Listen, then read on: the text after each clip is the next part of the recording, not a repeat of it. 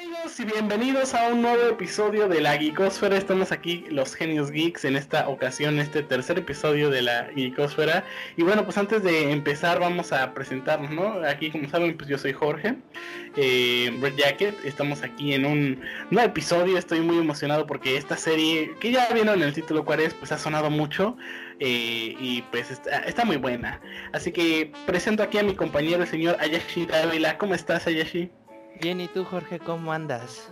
¿Cómo bien, bien, aquí andamos.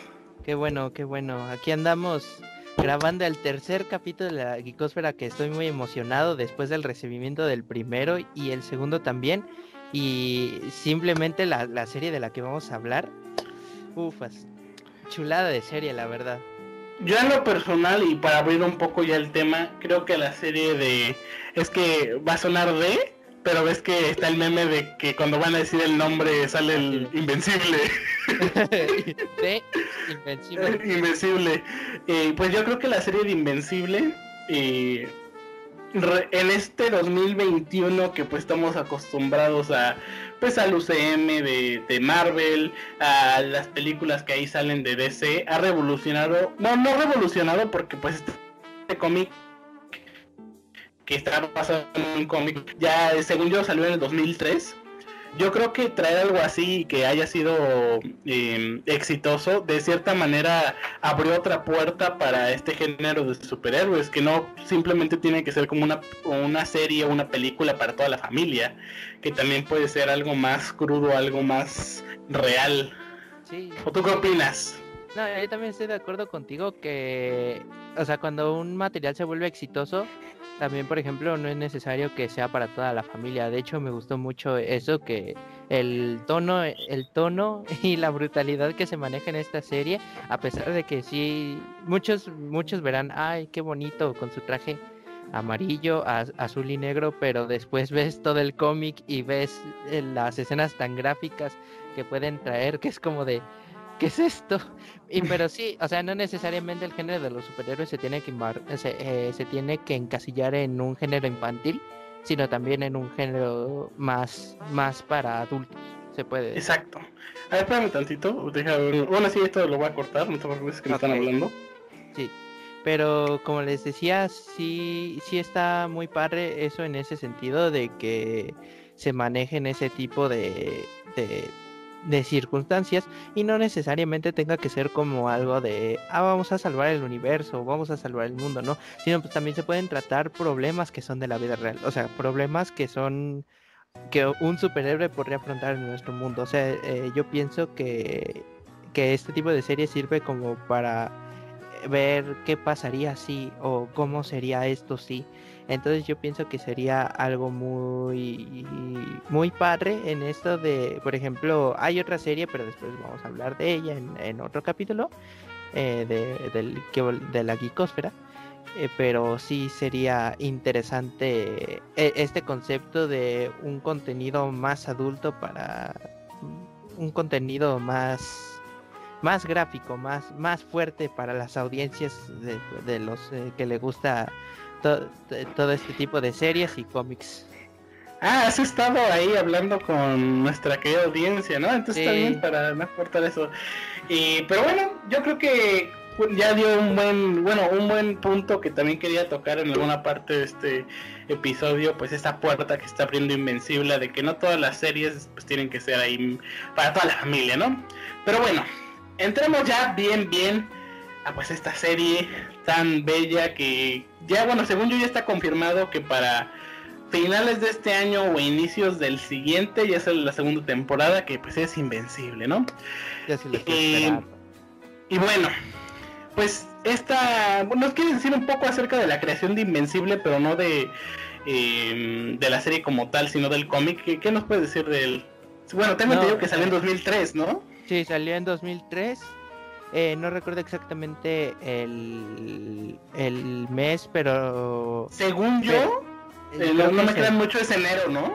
En enero, por ahí, enero, ah. marzo, por los primeros años, del, digo, primeros años, primeros meses del, del 2003, este cómic fue escrito por Robert Kirkman. Y, y esta es la, la historia de, de, Mark Grayson, o sea, un, un chico que que su padre, eh, Nolan Grayson, este es, viene de otro planeta, básicamente, de otro planeta que se llama Viltrum. Entonces, digamos que podría ser como una alegoría a Superman. Los que han leído el cómic y también. La gorra y la chamarra. la gorra y la chamarra, pues, una referencia a Superman. Pero eh, eh, Mark es un híbrido entre Viltrumita y humano, ya que su madre es de la Tierra. Entonces, eh, en un momento de su. Mm, de su adolescencia ya avanzada, ya un chico de de 18 años eh, descubre sus poderes. Este se desarrollan sus poderes que incluyen la eh, volar, su, super fuerza y creo que básicamente por lo que entendí mm, no tiene invulnerabilidad, pero pero sí tiene una gran resistencia, ¿no? Ajá, sí tiene una gran resistencia. O sea, no, no es invulnerable de que le metes un golpe y se queda así parado, así como si ni siquiera lo hubieras tocado. Bueno, más bien depende de quién le dé el golpe, ¿no? Ah, bueno, sí, depende de quién. Eh, pero esta es la, la, historia de Invincible. Así como a grandes rasgos ese podría ser, bueno, como la primicia de, la, historia. Obviamente ya, ya vamos a dar spoilers en un, rato, así que obviamente pues si no te quieres spoilear, pues puedes ver Invencible y después ya regresas a ver el video. Pero sí, y hablando un poco más de este Robert Kirkman, eh, también es conocido porque es el creador de The Walking Dead y de Marvel Zombies, que es de, en lo personal de mis historias favoritas de Marvel, Marvel Zombies. Aunque de repente se puso como muy enredada y es muy difícil como que seguir el hilo de la historia. En sí, pues la, la trama principal yo creo que está muy, muy buena. Y obviamente pues es también conocido por no no darse abasto pues en las escenas ahí eh, viscerales y sangrientas exactamente.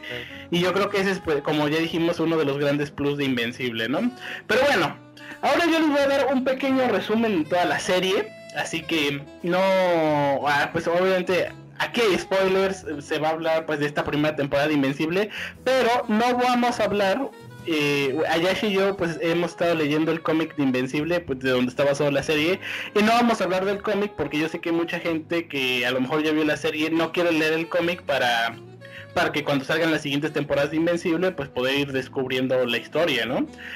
Pero, eh, entonces, pues por eso no se preocupen, ¿no? No vamos a hablar casi del cómic, ya que pues es más spoiler de lo que se viene de Invencible. Así que pues no se preocupen. Pero bueno, esta primera temporada, como dijo Ben Ayashi, pues nos, nos relata la historia de Mark Grayson, que eh, pues al ser hijo de un Viltrumita, que es una especie pues basada, bueno, más bien parecida a los kryptonianos, que pues son, tienen poderes. Eh, y son pues vaya de las razas más fuertes de o sea físicamente del, del universo eh, por razones que ahorita, bueno, la historia que nos venden primero es esta, ¿no? Que los Viltrumitans son como una tipo de, de raza superpoderosa y de paz que como lograron según la utopía en su planeta, pues ahora quieren ayudar a demás planetas a lograrla, ¿no? Esa es la historia que nos vende primero este Nolan Grayson, que pues es Omniman, en, o sea, bueno, su nombre superior es Omniman y pues él es el Viltrumita que está en la Tierra, ¿no? Papá de Mark, esposa de Deborah, que así se llama eh, la mamá de Mark. Entonces, pues es la historia que le ha vendido a todo el mundo Nolan Grayson de acerca de su origen y pues su hijo y pues todo el mundo bueno, todas las personas que saben la historia pues piensan nada más eso, ¿no? Entonces pues volvemos con Mark, él desarrolla sus poderes, o sea, él sabía, bueno, sabía que tarde o temprano los iba a desarrollar, bueno, eso pensaba él, pero según yo no era seguro. Em, y de hecho la verdadera razón de por qué Nolan está en la Tierra ni siquiera le han explicado en esta temporada, esa la van a explicar en la siguiente y por eso me reservo esa verdadera razón. Pero bueno, el chiste es que nos damos cuenta que desarrolla sus poderes y pues empieza a trabajar como héroe, ¿no? Eh, incluso se consigue un traje, se pone el seudónimo de Invencible para pues fungir como superhéroe y pues ahí se va dando cuenta que también hay varios equipos, ¿no? Que no solo son como superhéroes así individuales, están que serían como lo equivalente a la Liga de Justicia, que de hecho también están bastante inspirados, al menos el equipo original eh, de los así llamados Guardianes del Globo a la Liga de la Justicia y em, vaya, pues también hay otros equipos, pero el más importante se podría decir que son los Guardianes del Globo, ¿no? ¿O qué quieres agregar, mi querido Yashi? No, sí, eh, por lo yo también comparto esa opinión tuya de que los guardianes del globo sí están muy basados en, en la Liga de la Justicia, porque por ejemplo Furia Roja, obviamente Flash literal, porque o sea, sí, o sea, no, no, no, el traje no se parece, pero los mismos superpoderes, el mismo contexto. También, por ejemplo, creo que se llama Daga Oscura o algo así, el que es literal Batman. Sí, literal Batman, Batman. solo le quitaron los las eh, eh, los bueno es que no sé cómo, le quitaron el murciélago le quitaron el igual. literal igual igual. También por ejemplo Guerrera Ah, Guerrera creo que, bueno, en inglés es War Woman. Según yo, eh, bueno, el personaje de Invencible es War Woman y es, la otra es Wonder Woman, ¿no?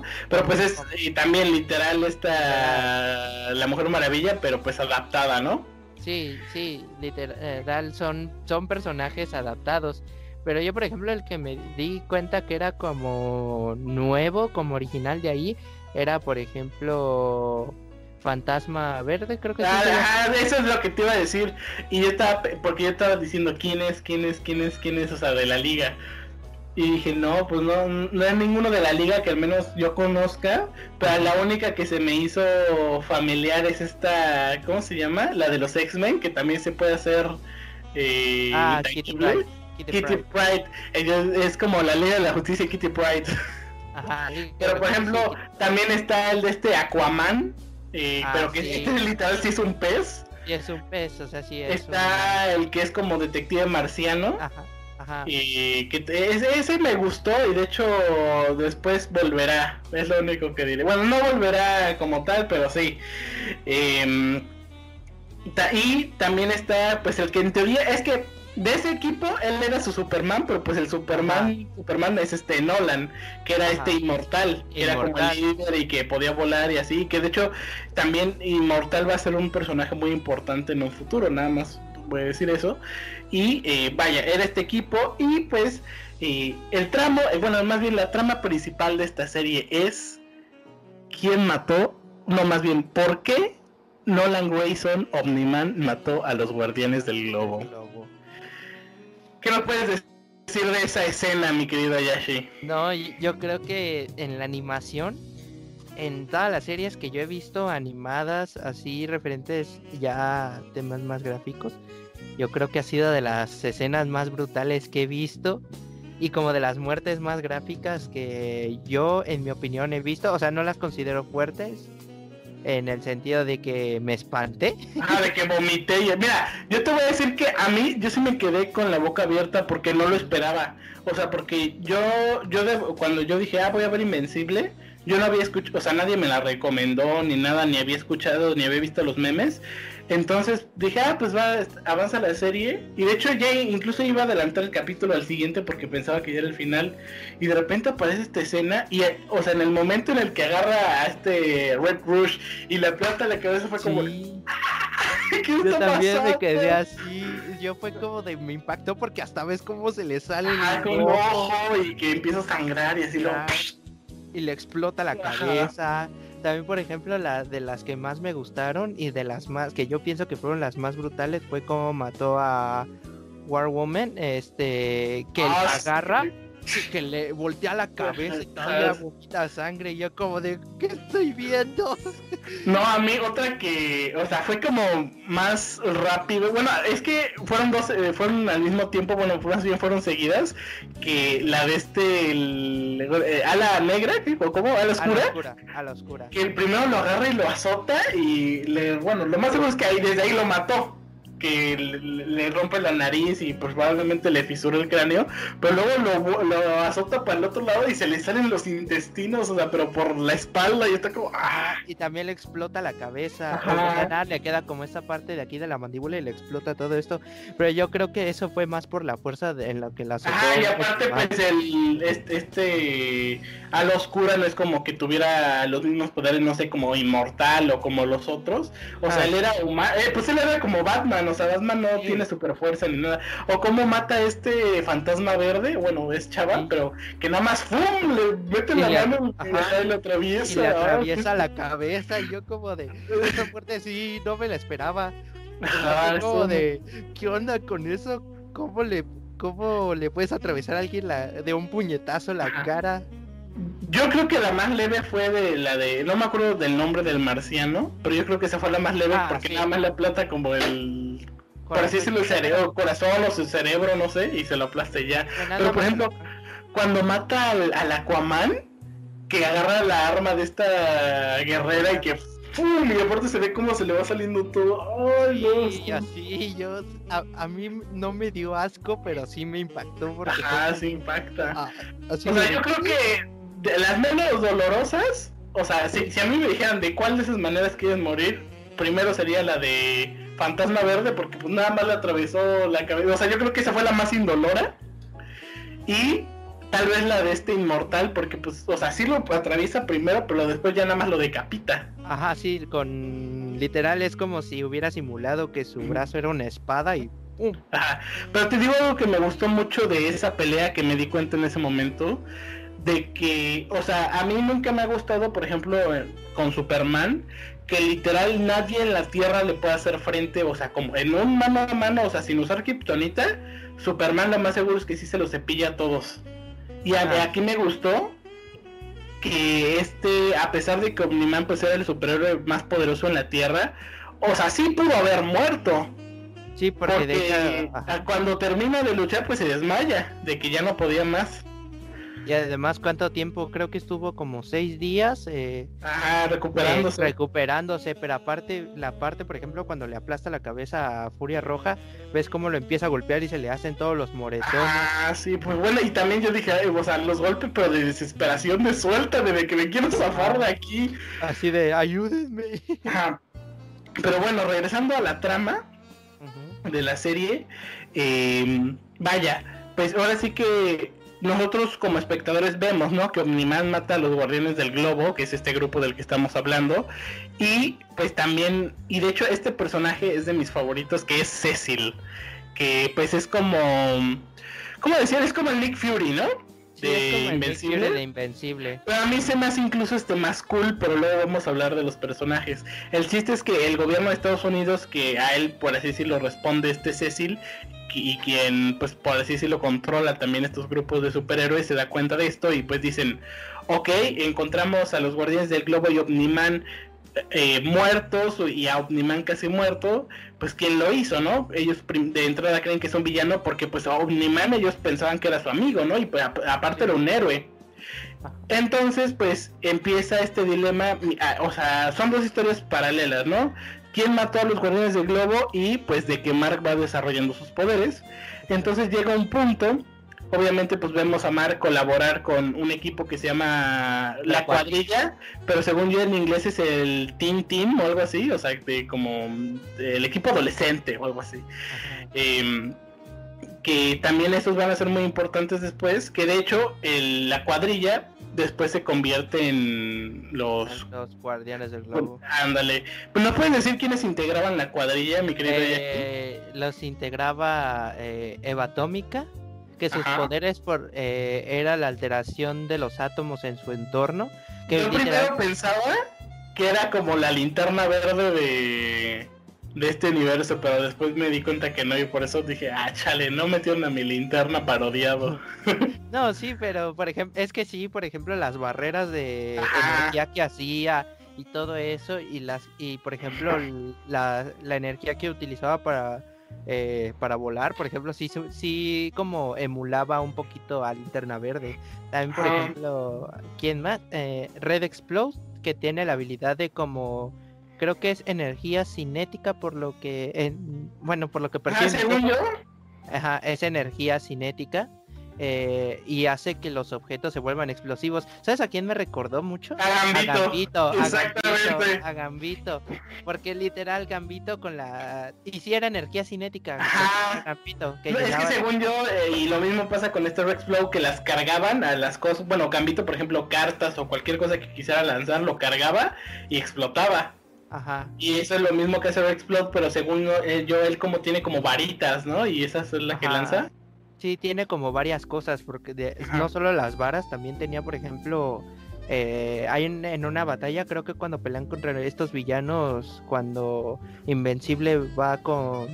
Ahí voy a hacer spoiler de otro capítulo. de Titán con, con Titán que van a pelear contra Machine Head.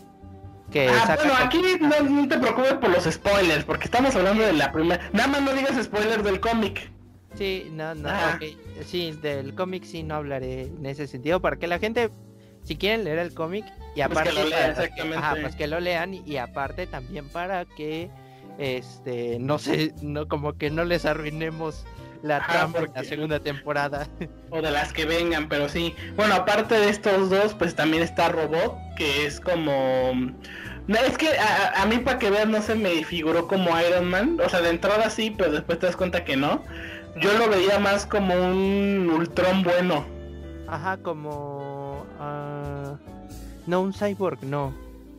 Por eso te digo que para mí era como un bueno, ya, ya estamos dando spoilers, después pues se ve que este robot tiene su cuerpo humano, bueno, más bien que lo... Tiene uno primero deforme y luego que lo se hace uno bien con los ayuda con la ayuda de los estos gemelos Mauler, que esos personajes también van a ser muy importantes y Robot, no hombre, Robot va a ser de los más importantes, pero nada más ahí la dejo. Eh, pero, o sea, como que las habilidades que tiene de controlar a sus eh, robots, eh, pues a mí se me figuró mucho Ultron y pues me gustó que como que adaptaran ese. obviamente a lo mejor nos inspiró como tal en Ultron, pero pues sí se parece. Pero me gustó mucho el, personaje de robot. Y también está esta duplicadora, ¿no? que duplicadora. Se, duplica. Pero bueno, después de que mueren los guardianes, se escoge a ellos como los nuevos guardianes del globo. Y creo que se. O sea, la alineación ahora es, es agregan a esta chica monstruo. Ajá. A, una. Black Samson Ah, Black Samson y a la chava, pero la chava no me, me acuerdo que es chiquita, pero no me acuerdo cómo se llama. Ajá, a mí me recordó a Ant-Man o Atom. Ah, claro, pero no me acuerdo cómo se llama la chava. Y yo tampoco. Pero bueno, el chiste es que son ellos, pero menos Eva Atómica porque se sale porque descubre, bueno, Red Splot era su novio y descubre que le fue infiel con esta duplicadora. Entonces pues se sale del grupo, ¿no? Bueno, el chiste es que pues ya están los nuevos guardianes que de repente les ayuda Invencible en algunas batallas y este, también este Atómica. Eh, vamos viendo villanos que a lo, mejor no vamos a indagar tanto en eso porque pues ya tampoco pues sería que casi casi repasar cada capítulo, ¿no? Pero pues eh, vemos por ejemplo villanos ahí como este Titán, el que tú decías, los de estos... Machine Head, bueno, pero Machine Head se muere, entonces como que ya ah. después... Pero ¿cómo se llama esta raza alienígena que los ataca cada cierto tiempo? Ándale, los flaxianos, que que también se me hicieron interesantes y que también va a importar mucho esa, esa raza después, en como cuando vaya avanzando la serie. ¿Ibas a decir algo? También, por ejemplo, se hace la primera aparición en este capítulo de Titán. Eh, Battle Beast, ¿no? Battle Beast, que es, va a ser un personaje muy importante. Exactamente, también Battle Beast. Y quién más, pues, bueno, también está el Doctor Sismic. Ah, el Doctor Sismic. Y que va a ser también ahí, volverá más bien. Y, y, sí vemos también a varios villanos, pero ahora sí que el argumento principal pues es este, ¿no? El de los guardianes del globo, quién los mató. Más bien, ya sabemos quién los mató, pero por qué lo hizo, ¿no? La razón del por qué. Ajá. Entonces pues llegamos al final de la serie para ya empezar también con las otras preguntas en el que pues la familia de Mark se da cuenta de que eh, Omniman o Nolan pues mató a los guardianes y quieren saber por qué, ¿no? Entonces cuando en un momento que este Mark confronta a, a Nolan y le pregunta el por qué mató a sus a sus amigos, porque eran sus amigos, aparte de compañeros eran amigos, se supone. Y le dice que pues en realidad la historia del, planeta Viltrum era mentira, o sea, lo que le había dicho era mentira porque eh, la verdadera historia es que, un pequeño spoiler, ni siquiera esa es la verdadera historia. Eh, bueno, es como la verdadera historia, pero a medias, pero ya no voy a decir más. Eh, pues les cuenta que en realidad sí era, o sea, en su planeta pues sí están los Viltrumitas que querían hacer una civilización pues lo máximo para ellos, pero ellos pensaban en la, en la famosa ley del más fuerte, ¿no? Entonces pues a los Viltrumitas más débiles pues los mataban y nada más quedaron, creo que la mitad, pero pues de esa mitad eran como los mejores Viltrumitas, ¿no? Entonces pues se dedicaron a esparcir su imperio por todas las galaxias eh, a la fuerza pero al momento de que ven que se empieza a reducir su número, pues deciden cambiar de estrategia, ¿no? En vez de pues ir a atacar y la guerra, pues mejor que un Viltrumita o algunos Viltrumitas se infiltraran en, los planetas y los debilitaran para que cuando estuvieran debilitados pues los pudieran eh, anexar a su imperio, ¿no? O eh, si no o si se resistían pues matar a la gente y quedarse con el planeta. Entonces, pues al Mark, bueno, a Mark al darse cuenta de esto y al ser único que le podía hacer frente a a Nolan, ya que pues habían muerto los guardianes, y los nuevos guardianes pues no, no, eran tan poderosos como los anteriores, pues pelea con él en una que en un capítulo muy épico que podemos ver la pelea de Invencible y Omniman. Al final, por más que nada por experiencia y porque este Nolan pues tenía más desarrollados sus poderes, eh, gana Omniman. Pero al final se, se arrepiente y se va, ¿no? Y en eso se queda eh, esta primera temporada. Así se quedó. Ajá. Y pues también de ahí, y de hecho e, esa, esa imagen va a ser la miniatura, el meme de piensa Mark. Piensa Mark, piensa Mark. Pero bueno. en 500 años. Exacto, no, y aparte me, gustó que esa escena fue calca del cómic, la de ¿qué te va a quedar en 500 años? Y además le dice, a ti papá, todavía te tendré a ti. Así todo golpeado. Todo tieso. Pero bueno más tieso que borracho en Exacto, no manches. ¿Qué fue lo que más te gustó de esta serie, de esta primera temporada, mi querida Yashi? No, yo creo que me, me, gusta mucho, por ejemplo, el contexto de la serie. O sea, me gusta, por ejemplo, todo este margen gráfico que se maneja. Y por ejemplo, me gustan mucho los personajes en sí. Yo considero que han sido como de los de las series que yo he visto ahorita en este 2021 han sido como de los mejores que he visto. O sea, en cuestiones de, de cómo se, se llevan y cómo los maneja la trama. Y también, por ejemplo, me gustó mucho. De hecho, el que me gustó mucho fue Omniman. Eh, fue mi personaje ah. favorito. Pero espérate primero con, los ah, personajes. estamos hablando ahorita de la historia. ¿Qué fue? O sea, de la historia de, de esta primera temporada, ¿qué te gustó? O sea, de la trama y así de la trama, por ejemplo, me gustó mucho esto, lo de el secreto que nos traían intrigado de quién, bueno, el por qué Nolan había matado a los guardianes. Por ejemplo, un personaje que también fue clave fue este San, eh, eh, Blackblood, eh, Damian Blackblood, creo que sí era en inglés. El que es como el Hellboy, ¿no? Ajá, el que es como Hellboy el que es como Hellboy, a mí me gustó porque eh, fue una pieza clave, pero siento que como que todos se querían, como que decían, es que es un demonio, no podemos confiar en él. y a mí me gustó eso de que él siempre tuvo la razón. Y bueno, eh, y de hecho hay una escena donde le dice Cecil, sí, ya sé que él los mató, pero quiero saber por qué. Y, o sea, cuando lo está desterrando, al infierno, le dice, sí, ya sé que no las mató a los guardianes, pero nada más quería saber el por qué. Pero pues también me gustó que este, bueno, el que es Hellboy, es que no me acuerdo, soy muy malo para los nombres, el que se parece a Hellboy, eh, pues ya sabía y que él, o sea, y yo creo que era como muy, también, no sé si fue porque nosotros lo vimos, pero yo creo que después de cierto tiempo, pues sí empiezas a sospechar de Omniman, ¿no? Como que no era tan difícil deducir que había sido él. Pues sí, porque, o sea, si te das cuenta, no hay rastro de ningún villano. Aparte, apareció golpeado y era el que, el que sí sobrevivió y, ni siquiera se ve, o sea, sí se ve como medio masacrado de los golpes, pero no al punto de a los que dejó a los guardianes. No, y aparte algo que a mí fue como el punto que dije, obvio, bueno, que yo hubiera dicho fue Omniman, de que pues obviamente si tienes debilitado a Omniman y mataste a los guardianes del globo, pues haces otra cosa, ¿no? No sé, eh, pues derrocas al gobierno del país o haces un gran robo o algo así. Pero pues no pasó nada, o sea, lo único que pasó es que pues murieron ellos y que Omniman quedó debilitado. Ah, yo pienso que, por ejemplo, si sí hubiera sido un villano el que hubiera matado a los guardianes y hubiera dejado así Omniman, o sea, eh, si yo hubiera sido un villano, creo que yo lo hubiera rematado. ah, lo hubiera rematado Omniman, también hubiera pensado eso yo. Ajá, porque si, si tienes la fuerza como para matar al hombre más poderoso del mundo, pues obviamente vas a aprovechar la oportunidad, ¿no? No, y aparte, eh, o sea, ya lo tenías en el piso, porque, o sea, si hubiera, si hubiera sido Omniman y los guardianes contra alguien, y ese alguien les hubiera ganado, pues ya tenía Omniman en el piso, ya, ya ahí se lo hubiera acabado. Ajá. Pero bueno, a mí también me gustó mucho este argumento de quién mató, bueno, por qué Nolan mató a los, los guardianes del globo y también cómo va llevando la vida de Mark con, o sea, con la vida de superhéroe y su vida social, que por ejemplo también aquí vemos algunos personajes como el mejor amigo de Mark, que, que ¿cómo se llama? William, William, William.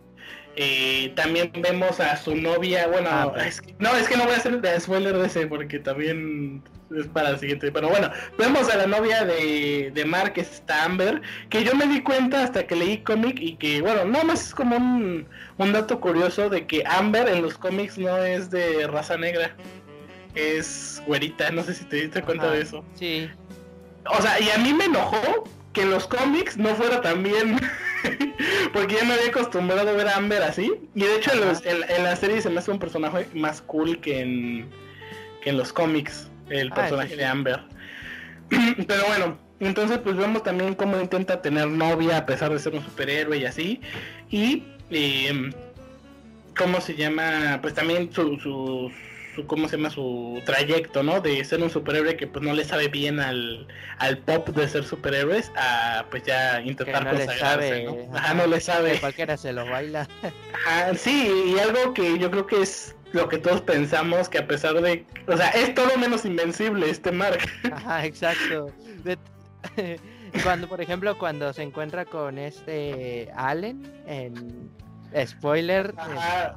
Bueno, la no serie. importa, la serie no importa. En la serie, eh, cuando se encuentra con Allen, que le pregunta, ¿cómo te llamas? Invencible. Le dice, pues es que eres muy vencible. eres muy vencible, o sea, yo... yo... sí me reí con ese, fue como de... Uh". A lo mejor en el título le, le pongo a propósito vencible de, en el título, porque no manches.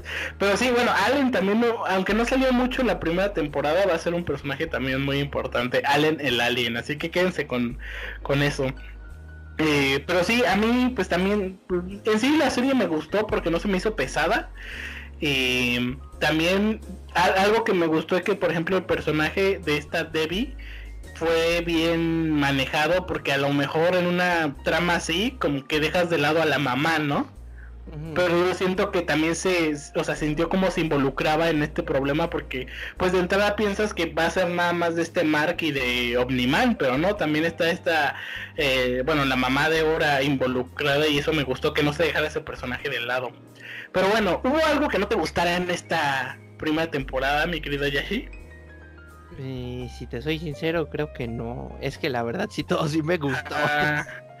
y, por ejemplo, yo, eh, yo también tengo esa opinión porque yo la serie, entre comillas, la volví a ver porque estaba leyendo el cómic y aparte sí vi algunos episodios otra vez para poder tenerlos frescos.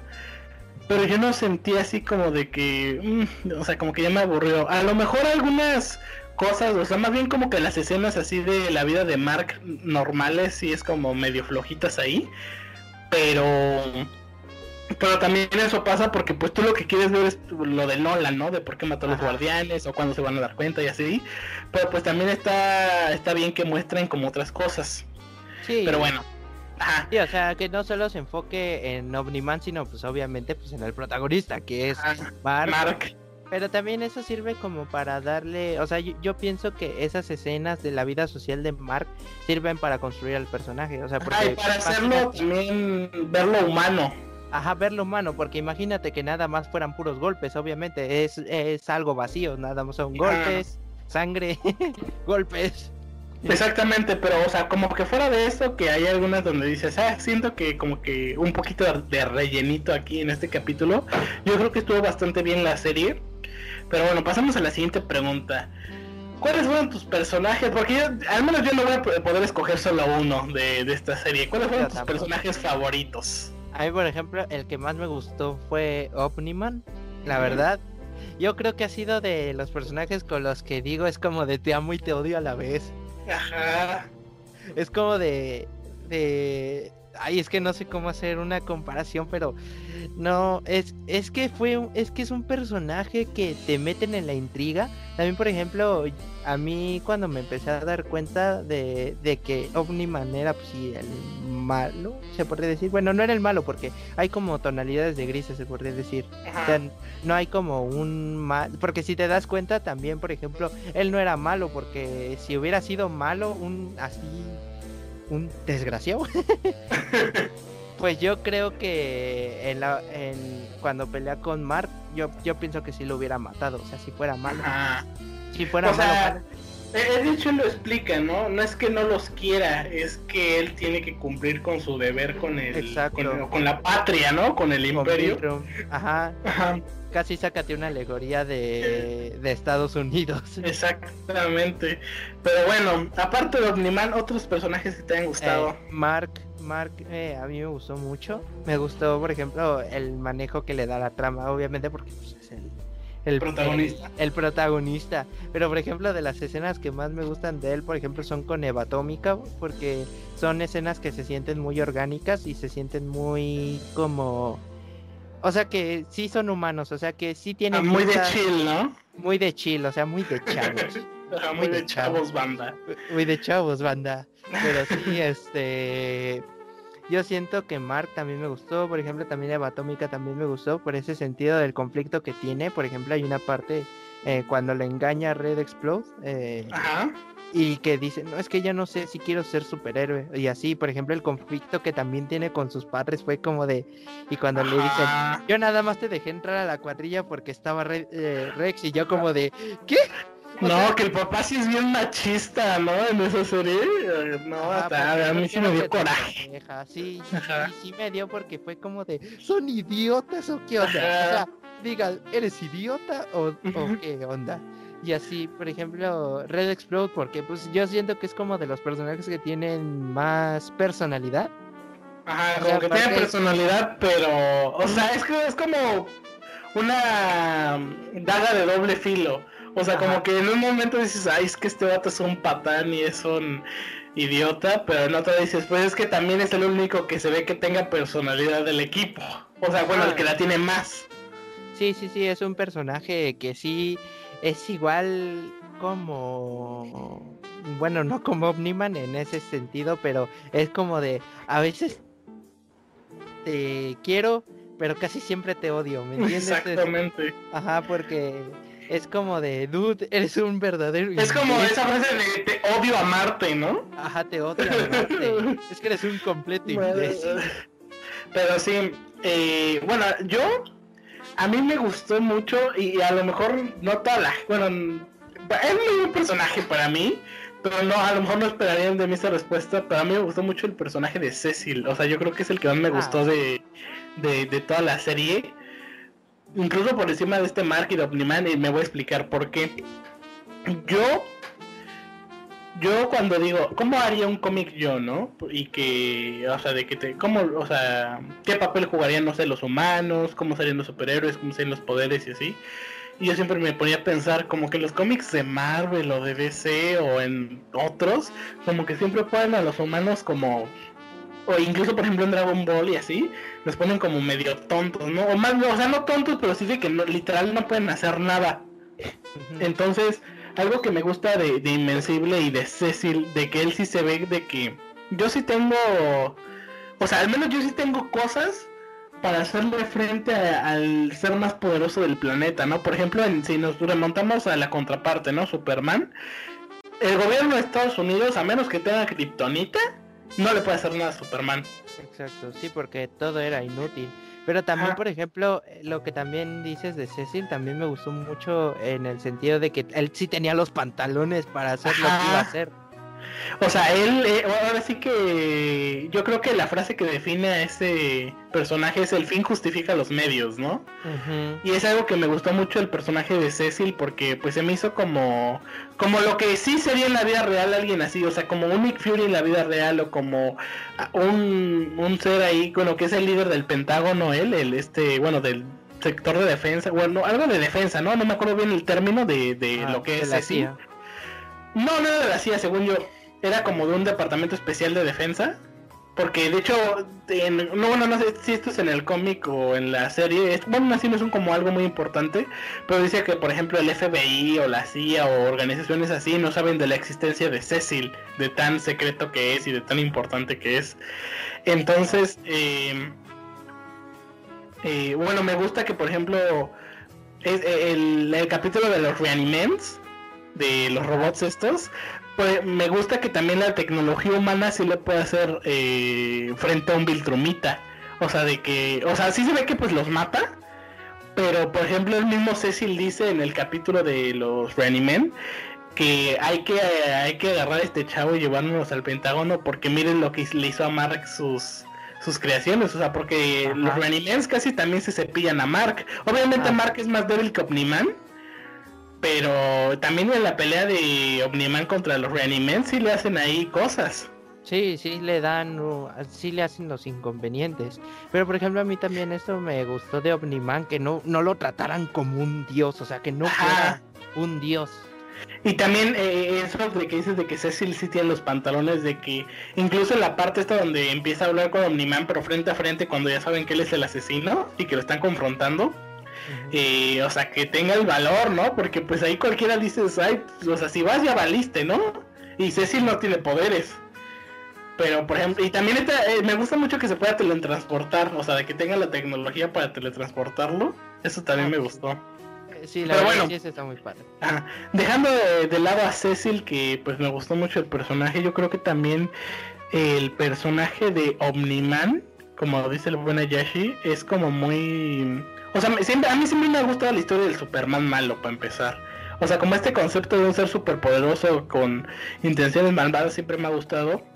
Pero me gusta Omniman más que nada porque se ve cómo, cómo le afectó estar en la Tierra en el sentido de que él también lo hizo humano. O sea, de que no podía estar en el fuego sin quemarse, ¿me entiendes?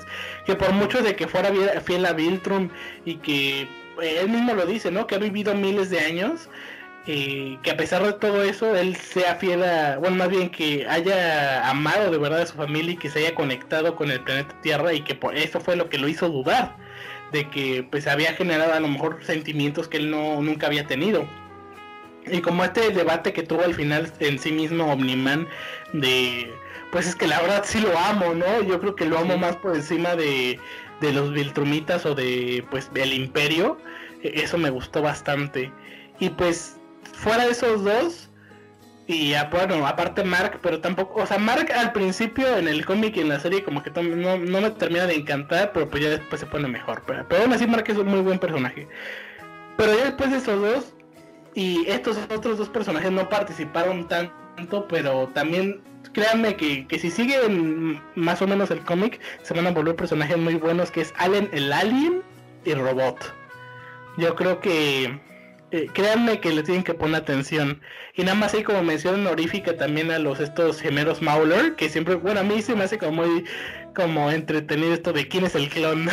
Ajá, quién es el clon. El chiste de quién es el clon. Ajá, el chiste de quién es el clon. Pero bueno, ¿hubo algún personaje que no te gustara, mi querido Yashi? Pues... Mm, mm, es que no hubo tantos personajes que no me gustaran, pero como tú compartes esto, yo siento que hubo personajes que pudieron haber salido un poquito más, pero se entiende por las cosas que van a hacer en el futuro, que pues fue Allen. Allen ahí, eh, de que me hubiera gustado ver más de él, porque la verdad es de, en mi opinión, a mí, o sea, también es de mis personajes favoritos en, la cuestión del cómic en la cuestión del cómic ha, ha, sido de mis personajes favoritos. Entonces, este, yo siento que pues, pudo haber salido más, pero se entiende por lo que va a ser en el ah, futuro. Ah, que pues todavía falta, ¿no?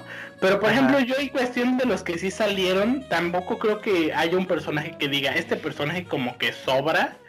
O sea, por ejemplo, hay unos que, que estábamos hablando, bueno, por ejemplo, cuando estábamos diciendo los miembros de la cuadrilla, bueno, más bien de los nuevos guardianes del globo. Por ejemplo, la chica esta de que se hace chiquita y que se hace grande, bueno, la que es como Asman, pues sí dices, no, como que está para rellenar el equipo, ¿no? O sea, no es como que importa mucho en la trama, pero pues... Eh, pues es porque no, no va con el arco de Mark ni que ni con los de Omniman, ¿no? O sea, esos sí literal son relleno y no son protagonistas. Pero de los que son protagonistas o al menos eh, secundarios, yo creo que todos se me hicieron bastante buenos los personajes. Así que, eh, bueno, al menos en este en esta primera temporada yo no tengo quejas de los personajes de, de Invencible. Yo tampoco. De hecho, por ejemplo, me gustó mucho de los personajes secundarios, me gustó como la relación de que tuvo como robot con, con chica monstruo. Ajá, que también, bueno, no sé si ya llegaste a esa parte, pero luego se pone muy interesante la relación, ¿eh? En los cómics y también hay para la gente que está atenta. Así que, mm, ¿cómo se llama? Pues eh, acuérdense de, ese dúo de chica monstruo y de robot. Que de hecho pues se hace incluso un cuerpo juvenil para estar como... Eh, pues cerca, o sea, cerca de ella en el sentido de que se siente identificada, ¿no? Y que supiera que no estuviera sola porque pues chica monstruo también por si no lo recuerdan, se puede hacer como un tipo Hulk, pero en control. Pero eh, tiene como una maldición de que cada vez que se transforma se hace más joven. Entonces se supone que Chica Monstruo ya, o sea, tiene como 25 años, o sea, de que desde que nació vaya, pero su cuerpo se ve como de 14, 13 años, de pues por la maldición esta que tiene. Y entonces por eso Robot hace un cuerpo como de esa edad para que Chica Monstruo se pueda sentir identificada, ¿no? Pero bueno, hablemos ahorita acerca de Mark Grayson, de Invencible. ¿Cuál es tu opinión acerca de Invencible? O sea, pero ya un poquito más extensa. No, yo pienso que sí, me gusta mucho Mark. O sea, yo, a mí me gusta mucho el personaje de Mark porque siente, o sea, eh, no es como Spider-Man, así de que pues puedes decir que cualquiera puede ser Spider-Man. Eh, bueno, a excepción de que te muerda una araña radioactiva y que lo más probable es que te dé cáncer. Pero, chale, chistes oscuros. Chale. Es como el de este meme de. es que no sé si lo has visto, está muy bueno. De que está Omniman y le o sea, de estos memes de Omniman, ¿no? Y le dice. ¿Por qué crees que vinieron los Avengers a visitarte, Mark? Porque me vienen a... Y ya Mark así todo tieso, ¿no? Porque vienen a reclutarme al equipo. Y le dice, no, es porque tú tienes... Y aparece el, el de este intro de Invencible. Y de Invencible dice cáncer. a ver si cuando termine la grabación te la mando por así, está bueno. Obviamente es, es, pura cábula, como dicen los chavos, no, ah, pues no está chido el cáncer, pero está, está gracioso el, meme. El meme, sí, no, estamos jugando con la enfermedad, pero... Solo pues es como... es que está muy bueno.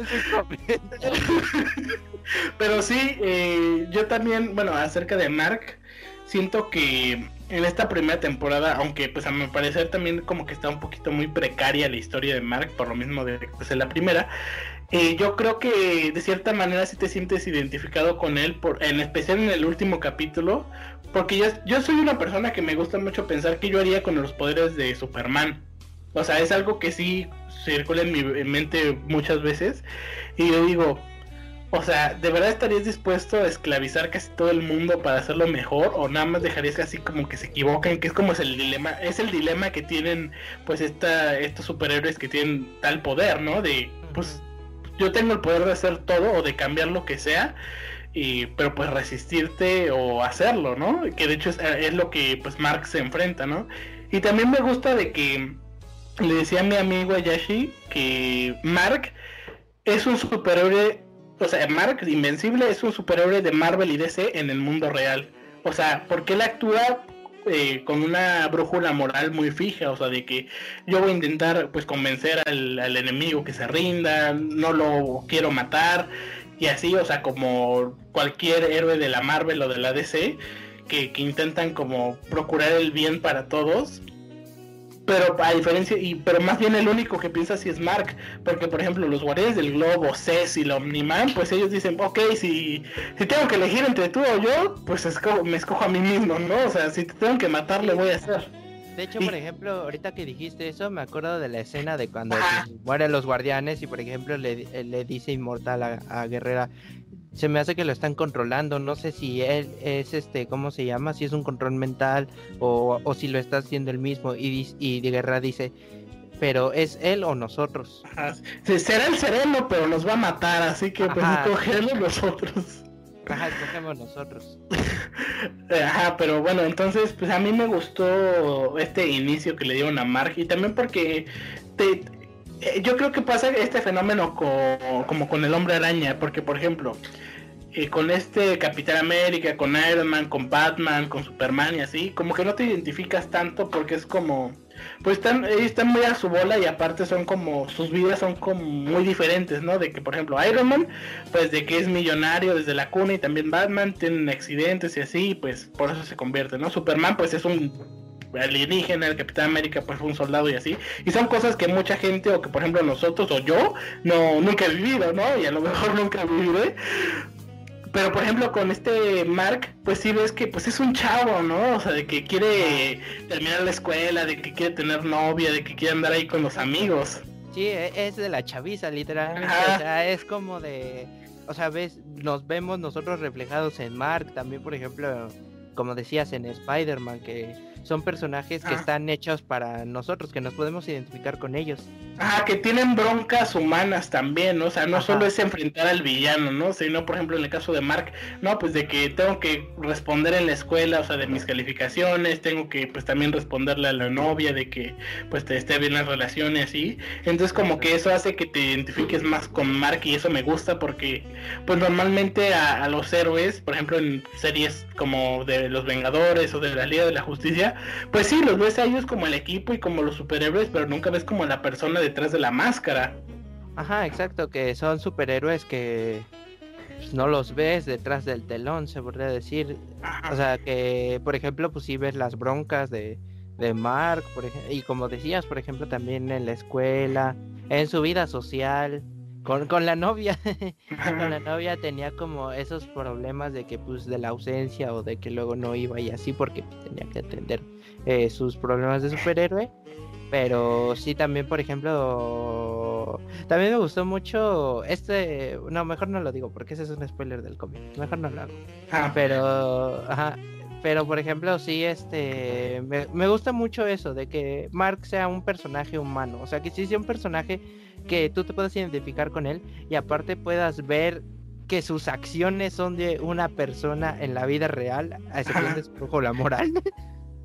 Y de hecho, eh, Mark pone a la humanidad por encima de su padre. Porque, claro, aunque pues en esa humanidad entra su mamá, que pues obviamente yo creo que eh, por el simple hecho biológico y pues maternal, como que la siempre es como hay un apego más grande a la mamá que al papá. Eh, pues él le da la espalda a su padre, porque Mark pudo haber bien dicho, ¿sabes qué? Pues sí te ayudo. Ajá. a conquistar la tierra. Pero él, eh, incluso hay una escena, y esa me gustó, porque sí le, aparte de que el doblaje se me hizo muy bueno, creo que lo hicieron en El Salvador, que se me hizo curioso porque casi siempre lo hacen en México, el doblaje. Pero o en Venezuela, pero esta vez lo hicieron aquí en México, en Salvador, perdón. Em, eh, que le dice, ¿quién es que esclavice a mis amigos por unos seres que ni conozco? Y así como, eh, o sea, ese conflicto de que tienes de, o sea, sí eres mi papá, pero esto lo que me estás pidiendo es demasiado. Entonces yo creo que que me gustó eso mucho de Invencible. Pero bueno, ahora dándole la vuelta, yo creo que obviamente esta serie tuvo varios mini antagonistas, pero pues el principal, al menos de esta primera temporada, es Omniman. Y aunque ya hemos hablado mucho de Omniman, así como un pequeño de, resumen, ¿qué te pareció? No, eh, de Omniman. Ajá. No, ese tipo es una genialidad. Es un papucho, la verdad. pero, no, o sea, viéndolo desde el puto, por ejemplo, me gustó mucho eso que le meten en la intriga y por ejemplo el porqué de sus acciones y por ejemplo cómo actúa tan natural después de haber asesinado a los héroes más poderosos del planeta. Así de, y, o sea, creo que sí pasa la serie de me acabo de matar a los guardianes, algo del hospital y pues bueno, ¿quieren una pizza o algo? O vamos a Roma por pizza, ¿no? vamos a Roma o vamos a viajar a Alemania. O sea, es bien normal de la vida y todo de quién mató a los guardianes. Pero también me importa. Por ejemplo, eh, eso se explica de, pues ya quién sabe cuántas cosas ha visto este Nolan de tantos años que ha vivido, pues yo tampoco creo que, bueno, según así lo entendí yo, pues ya no le va a espantar matar a unos cuantas personas de toda la gente que ha matado. Exacto, sí, es como de, pues ya la experiencia, ya es como... Que por, ejemplo, vemos a Mark como si le mueve la primera vez que ve morir a alguien o que ve gente morir que se traumatiza, ¿no? Ah, que sí, es como, ay. La a la señora, a la ah, señora, la, que salva de, bueno, más o menos salva, pero que, que literal así toda ya. Y eso también, ¿no? Como él. Ajá, como él quedó, literal. O por, ejemplo, la primera vez que sangre ve sangre cuando. Eh, la invasión, ¿no? Ajá. Cuando pelean contra los Flaxanos en el segundo capítulo. Pues sí ves, o sea que. En, está chavo todavía, está chavo el chavo. Ok. Ahora vamos con algo muy, muy también que no creo que nada más puedas tener una. ¿Cuál fue tu mejor, bueno, tu escena favorita o tus escenas favoritas de esta serie? Yo pienso, sí tengo unas cuantas. Por ejemplo, la que me gustó. Nada más puedes decir tres. Tres, va, tres. Eh, dos incluyen dos matrizas que le pusieron a Mark. A ver, a ver, ¿cuál es? Mira, la, primera, la primera que me gustó fue la matriza que le puso Barrel Beast no, literal, ni mi mamá me pegaba tan feo.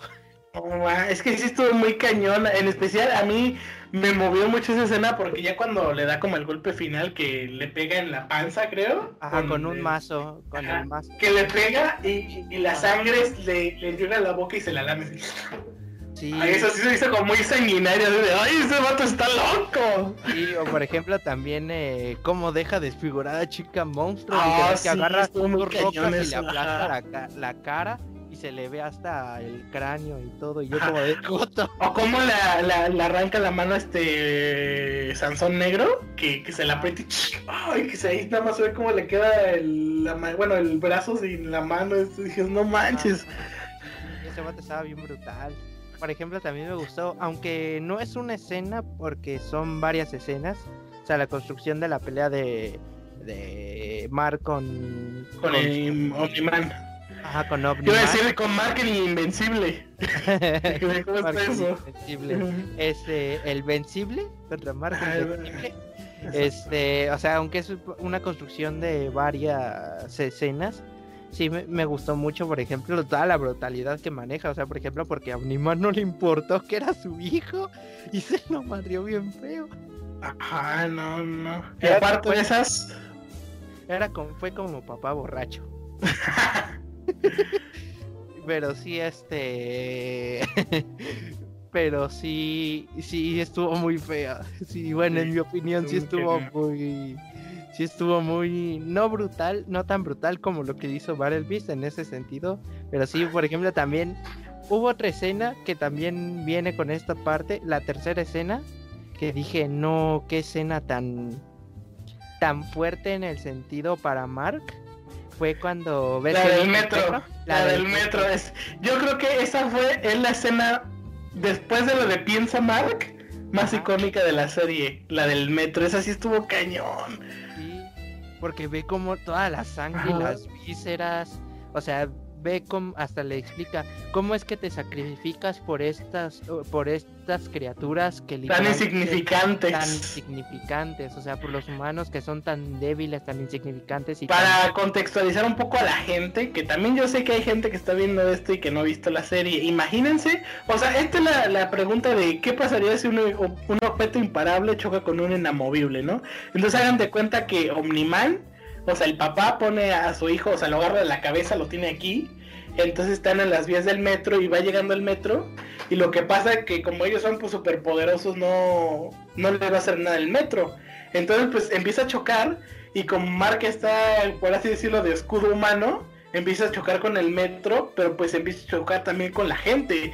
Entonces, pues porque va rápido el metro y porque ellos son tan fuertes que no los puede mover, la gente empieza a chocar con Mark y pues se destroza, o sea, empiezan a impactar con Mark y pues ahí se ve como se parten a la mitad las personas, cómo explotan ahí las cabezas, los cuerpos. Y Mark, o sea, literal, Mark queda bañado de sangre y de quién sabe cuántas gentes que mató, bueno, que no mató él, pero bueno, indirectamente las mató porque pues ahí estaba, ¿no? Ajá. Pero sí, esa fue una escena muy fuerte para Mark. O sea, para mí no tanto porque pues eh, en mi opinión, pues es que va a sonar muy sádico, pero sí me agradan ese tipo de escenas. pero es como de. Pero para el desarrollo del personaje sí fue algo muy fuerte ver a tanta gente morir. Ah, tú hasta la repetiste, ¿no? Dije, ay, a ver otra vez. Así de ver a tanta gente morir. no, pero sí está muy cañera. Bueno, a mí, yo creo que, pues, o sea, si es escena, escena, pues sería esa, la del, la del metro, cuando Omniman mata a los guardianes del globo también, porque yo siento que ahí dije, esta serie va a estar rotísima, porque, o sea, yo no me esperaba eso, entonces sería la del metro, la de los guardianes del globo, y aquí estoy entre, entre dos. Una que es cuando, o sea, también este serían varias escenas, como dices tú, que es la de cuando el, bueno, el Pentágono intenta parar a Omniman, o sea, antes de que llegue Mark, que primero, eh, primero ¿qué hacen? primero que saltan como un martillo del alba, casi, casi. Ah, ah, no, pero según yo pasa algo antes. Bueno, no, bueno, eh, creo que sí es el partido del alba primero, que sí, eso, eso dicen, entonces pues le cae el rayo y que lo intentan otra vez, pero destroza el, satélite. Después, eh, creo que llega Cecil, ¿no? Ajá, y, como escena. Y luego saca los Reanimates. Ajá, luego lo de los Reanimates. Y luego que, ¿cómo se llama? Ave María, la, el monstruo este que sacan. Ah, sí, el Kaiju este con el que este Omniman. Omniman antes. Ajá, entonces como toda escena de que vamos a darle con todo Omniman antes para evitar que, que, ¿cómo se llama? Se acerque a Mark, se me hizo muy chida. Y pues la otra sería el final de, la serie, ¿no? Cuando está mm, eh, casi casi que matando a Mark en el Everest. Y pues a mí sí se me hizo muy muy sentimental esa parte de qué te va a quedar en 500 años, ¿no? Y que Mark, a pesar de todo lo que... no, pero, o sea, a pesar de todo lo que le ha hecho su papá, ahí podemos ver cómo Mark pues todavía lo ama, ¿no? Y le dice, pues sí, a lo mejor voy a vivir tanto tiempo, pero pues sé que te voy a tener a ti todavía. Y, y yo siento que e, eso fue lo que quebró a Omniman, de... Pues saber que a pesar de todo lo que estaba haciendo, su hijo lo seguía queriendo. Exacto, sí, ahí se ve como que el personaje también es humano, o sea, que tiene sentimientos, o sea, que no solo era una máquina de matar, sino tenía sentido. Por ejemplo, también es que, como dijiste que nada eran tres, pero por ejemplo me gustó mucho esta escena cuando están en el béisbol Ah, sí, que bueno, como ese flashback, ¿no? Ajá, que ese flashback que dice, esto es insignificante, ¿cómo, cómo funciona este juego? Y dice, no, pues es tu hijo, que no sé qué. Y ya después, este... Como que le empieza a explicar el sentido de la vida, ¿no? Que, o sea, que lo importante no era el juego en sí, era de que, o sea, ver a su hijo y que está logrando algo. Ajá, o sea, por ejemplo, lo que era ser humano, lo que era ser un, un ser humano y, y, a mí esa escena como que me dio mucha... Como que si te haces el nudo en la garganta, ¿no? Así de... pero, sí, sí, era muy nostálgica esa escena. Exactamente. Bueno, y ya para no alargarnos tanto, porque creo que va a salir un poquito largo este episodio, pero yo creo que vale mucho la pena. Y así, pues nada más, eh, grandes rasgos, ¿cuál fue tu capítulo favorito de esta serie? Yo creo. Puedes elegir dos. Yo creo que el segundo, pero del segundo me gustó el final. El final del segundo capítulo. ¿Qué pasó en el final? ¿No ves que Omniman se va a la dimensión de los flaxianos? Ah, que se cepilla todo el planeta. Sí, yo dije qué brutalidad. Sí, estuvo bien cañón Sí, estuvo bien cañón porque literal, como agarra al este y lo empieza a estrellar, al que era como el general de los flaxianos, que lo empieza a estrellar y nada más queda su cabeza y cuando queda su cabeza que agarra y que se le explota. Y se empieza a funar a todo el planeta literalmente así. Y cuando les deja caer la piedra gigante esta y yo como de, wow, tranquilo viejo. A mí yo creo que el bueno, o sea, de dos opciones, pues sería. Es que el primero, lo que me gustó fue la escena final de los ah, guardianes. Pero eh, bueno, yo creo que el último es una joya, ¿no? O sea, yo pondría como el último en primer lugar. Tal vez en segundo lugar pondría el, el primero. Y en tercero, así como mención honorífica, me gustó mucho el de Marte. Cuando van a ah, Marte. Ah, sí, cuando van a Marte. Ese capítulo sí me gustó, pero pues no, no está entre mis favoritos. Pero por ejemplo, el que sí yo también concuerdo contigo sería que el primero, así la joya de la corona, sería el último capítulo. El último capítulo, yo pienso que ese es mi favorito. El segundo que te digo, pues es el de los flaxianos. Flaxianos. Es que como que dicen flaxanos o flaxianos, entonces como que me confundo. Según yo es flaxianos. Como de bandera, flaxianos. Ah, O sea, bandera en inglés, vaya. Sí. Y también este el capítulo que también me gustó fue el de cuando sale Battle Beast. Es que me, ah, sí. Es que también me gusta, me gusta. Sí, ese también. Bueno, yo, creo que sí cambia el del episodio este de Battle Beast por el de Marte, o sea, de mención honorífica. Está muy bueno. Ah, es que te voy a ser sincero. Y, y, y, me, y me van a hacer burla por esto, pero a, mí, por ejemplo, me gusta mucho este tipo de personajes antropomórficos que muchos les dicen furros. ¡Ah, no! No, pero no. Los furros. pero no ese tipo de furros, sino como los que son así como Barelvis, o sea que sí te dan miedo, o sea que dices, lo ves y te haces en los pantalones. No los furros kawaiis. No, es que miedo, pero sí. Bueno, tiene, solamente a mí me gustó mucho el, el personaje de Balvis a pesar de que es un furro. A pesar de que es un furro. Y bueno, mi querido Yashi, pues vamos con el veredicto final de esta serie. Así que, del 1 al 10, ¿cuál es tu calificación? Yo creo que le doy un 9.5 o 9.6. A ver, pero explíquese por qué no le puso el 10. ¿Por qué no le puse el 10? Eh, es, que no, es que yo no me siento en toda la confianza de ponerle el 10, a pesar de que sí me encantó la serie, pero no me siento como la confianza de ponerle un 10 porque, pues, o sea, sí tiene sus cosillas de relleno, a pesar de que todo nos gustó, la verdad, y, y pues el desarrollo, por ejemplo, el capítulo que no me gustó tanto, a pesar de que se utiliza como recurso en el en el, el sexto capítulo, por ejemplo, no me gustó tanto. Eh, eh, más bien me aburrió. ¿Cuál es el de los Reanimals? Ajá. Ajá, pero al principio está muy... Ah, como que al principio está muy lento. O sea, ya lo interesante es al final cuando están en la base. Dices, ah, ok, ya, ya tomó Cuando ya encuentran a la guarida de este vato, el que hacía los reanimates. Pero sí, sí, ese capítulo, nada más por ese capítulo. Y también porque, a ver, déjame analizar bien y organizar mis ideas de nuevo. Bueno, si quieres, yo mientras tanto digo mi calificación, ¿va? Yo también creo que es por ahí. Yo, me, yo le daría un 9.2. Me voy a explicar por qué. Yo siento que Invencible es muy buena serie, pero jamás he pensado que una serie, o sea, su mejor momento sea la primera temporada. O sea, normalmente la mejor temporada de, de una serie que va a tener varias temporadas es la segunda, la tercera y así.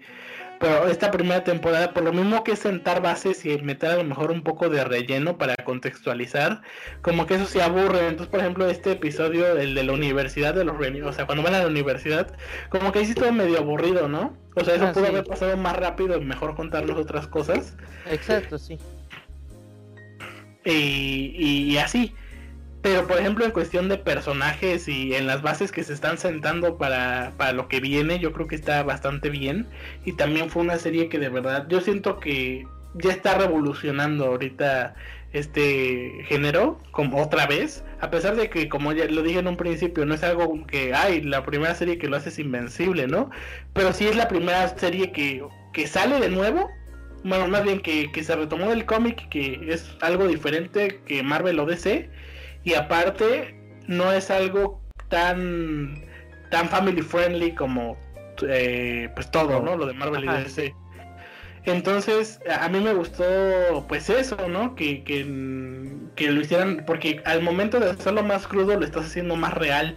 Porque, por ejemplo, me acuerdo cuando estaba haciendo la intro de, de los pleitos de la Geekosfera, que si no han visto el episodio, pues no se lo pierdan, Superman contra Goku que está viendo la batalla de Broly contra Gogeta. Y hay una escena donde, según yo le pego, bueno, creo que Gogeta le pega a Broly y lo que sale de su boca es saliva, o sea, de que pues le sacó como la saliva, ¿no? Y yo dije, ahí va la sangre. O sea, en vez de saliva tenía que ser sangre, ¿no?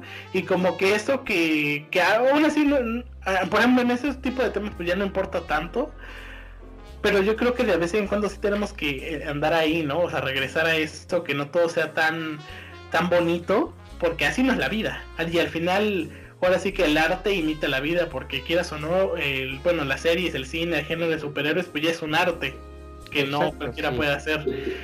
Entonces yo creo que por eso eso fue como el plus de Invencible y que al menos si, si por alguna razón eh, es que espero que no, que se cancele la, la, serie, pues sí le faltaría porque pues sí queda inconcluso, ¿no? De qué va a pasar.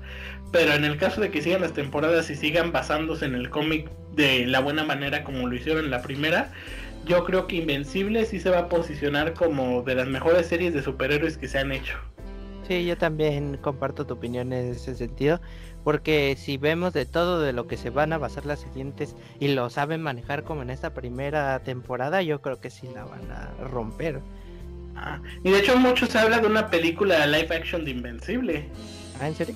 Sí, estaba viendo que, que, ah, que con este éxito de la primera temporada están pensando qué tan rentable sería hacer la primera temporada, bueno, más bien una película de Invencible o hasta más, porque yo creo que sí, de, o sea, si se, si se hace el proyecto de Invencible para el cine, no, no puede ser nada más una película, porque todo el arco no lo puedes contar en nada más una película. O sea, yo creo que sería pues la primera temporada en una película, o sea, de, desde que descubre sus poderes hasta la batalla con Omniman.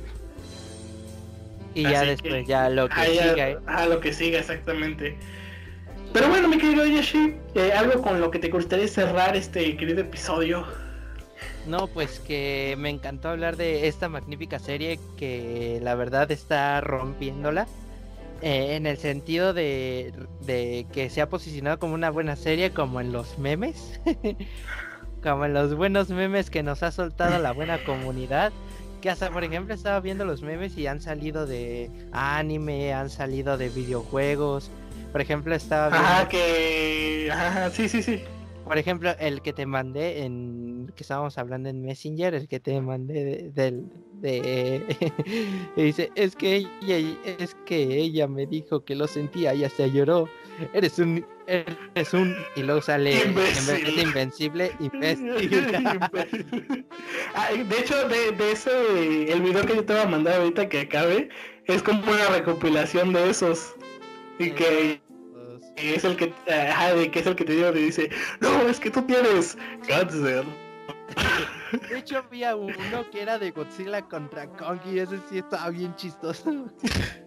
Sí, este, y yo creo que van a, o sea, esa escena como es icónica, pues fue la primera que se hizo meme, pero lo más seguro es que salgan también otras escenas para hacer meme, y los, y los memes pues son buena publicidad, porque pues ya, ya en varios, eh, obviamente pues empieza en la en las comunidades geek o super, bueno, de los superhéroes estos memes, pero ya están trascendiendo más, ¿no? Sí. Así que, pues esperemos que Invencible eh, tenga mejor, bueno, aún mejor recibimiento teniendo que llegue pronto la próxima temporada y pues cuando llegue pues aquí vamos a estar hablándola, ¿no? Y también una recomendación muy personal y creo que a Yoshi también les va a recomendar lo mismo es que lean el cómic de Invencible, está eh, imperdible. La verdad sí. Créanme que si, si son de los que les gusta leer cómics y quieren aventurarse, no solo en esta primera temporada, sino también ver lo que se va a venir después. Si se quieren spoilear lo que va a salir en la serie, léanse el cómic, la verdad es muy buen cómic. O sea que claro, ¿no? al final ya no importa porque obviamente no es lo mismo verlo en un cómic que en una serie animada con las ah, voces y así. Obviamente. Pero yo creo que si no hay pierde y aparte pues así, pues muchas cosas que vayan a salir en la serie no van a salir, bueno más bien muchas cosas del cómic no van a salir en la serie. Así que pues también ahí vas a tener mayores referencias o, ah, o pues mayor, ah, bueno más bien tienes un mayor conocimiento de la historia. Exacto, también te como que expandes más, por ejemplo podemos compararlo en ese sentido de que no todo se adapta del material original a un material fílmico o televisivo. Sería, por ejemplo, Game of Thrones. Por ejemplo, Game of Thrones hay muchas cosas que no salen en la serie, que sí salen en el libro, o cosas que se cambian. Ajá, no, no todo es copia y pega. Ajá, exacto, porque no tendría sentido que fuera todo un copia y pega, porque pues no tendría chiste. Mejor lete el cómic o el libro si va, si, si va a ser un copia y pega, ¿no? Exactamente. Pero bueno, mis queridos amigos, este ha sido el tercer episodio de la Geekosfera. Y, y se nos olvidó decir el nombre de la sección, pues esto fue Cubole con Invencible, ¿no? Cubole con eh, Invencible, banda. Entonces, pues yo creo que, que si quieren que, o sea, para que siga esta, este bonito podcast, pues piensen, chicos, piensen, suscríbanse al canal, eh, denle like a este video y compártalo y también y pues si no han visto Invencible y se vieron así el capítulo, créanme, si, si, no es que ya les dieron ganas por lo que estamos diciendo, súper recomendada la serie. Yo creo que es de, al menos iba a ser como estas joyitas de este 2021, la serie de Invencible, y que pues también está bastante ameno porque a pesar de que estamos saliendo de la cuarentena poco a poco, pues todavía a lo mejor tenemos algún tiempo librecillo y pues ahí te puedes echar unas unas buenas palomitas o una buena tarde viendo Invencible, ¿no? Así que, pues algo que quieras agregar allá.